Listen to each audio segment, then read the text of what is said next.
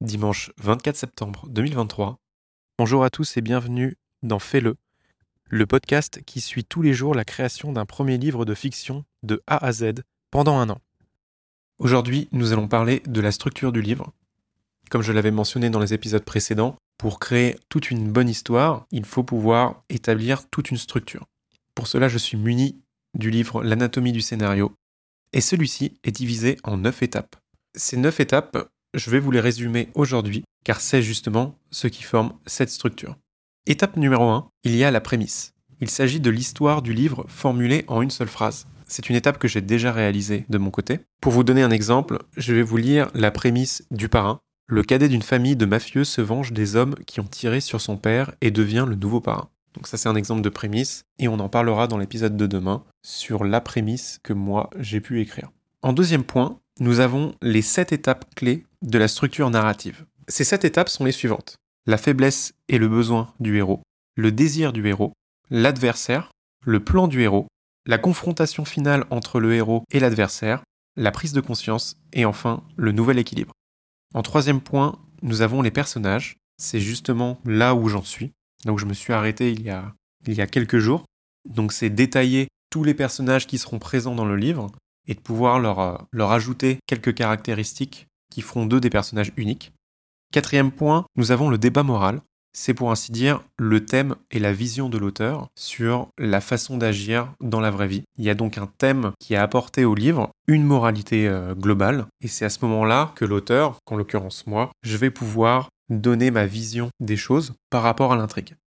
Cinquième point, c'est l'univers du récit, la création du monde unique à l'histoire. Par exemple, dans mon livre, cela se traduira par les multitudes de voyages à travers les souvenirs et tous les parfums qui vont aider à ce voyage.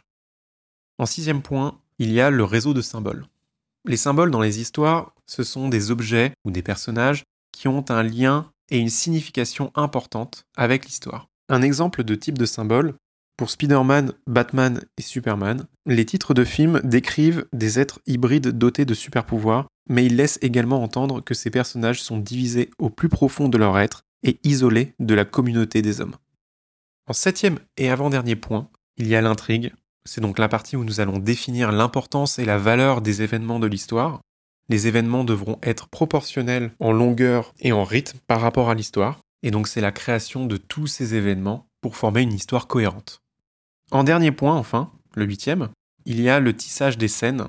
C'est donc l'étape finale avant le début de l'écriture du livre. C'est l'étape où nous faisons le découpage des scènes et dont nous les construisons avec des dialogues entre les personnages et les différents événements de l'intrigue.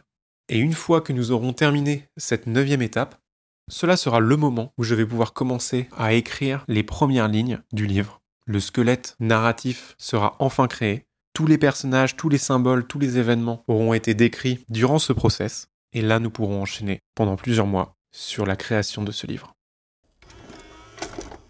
Merci à tous d'avoir écouté cet épisode. Demain, nous allons commencer à parler de la première étape de la structure, qui est la prémisse, comme j'ai pu en parler dans, cet épisode. Je vais vous raconter un peu le, le process et les différentes notes que j'ai eues pour cette étape, avec à la clé la prémisse qui aura été choisie pour le livre. N'hésitez pas à me faire vos propres retours, que je puisse euh, m'améliorer pour les prochains épisodes. Et euh, vous pouvez également noter euh, le podcast euh, sur les différentes plateformes, que ce soit Apple Podcast, Spotify ou autre. Mais en tout cas, vous pourrez me retrouver dès demain pour le septième épisode. Merci à vous et à bientôt.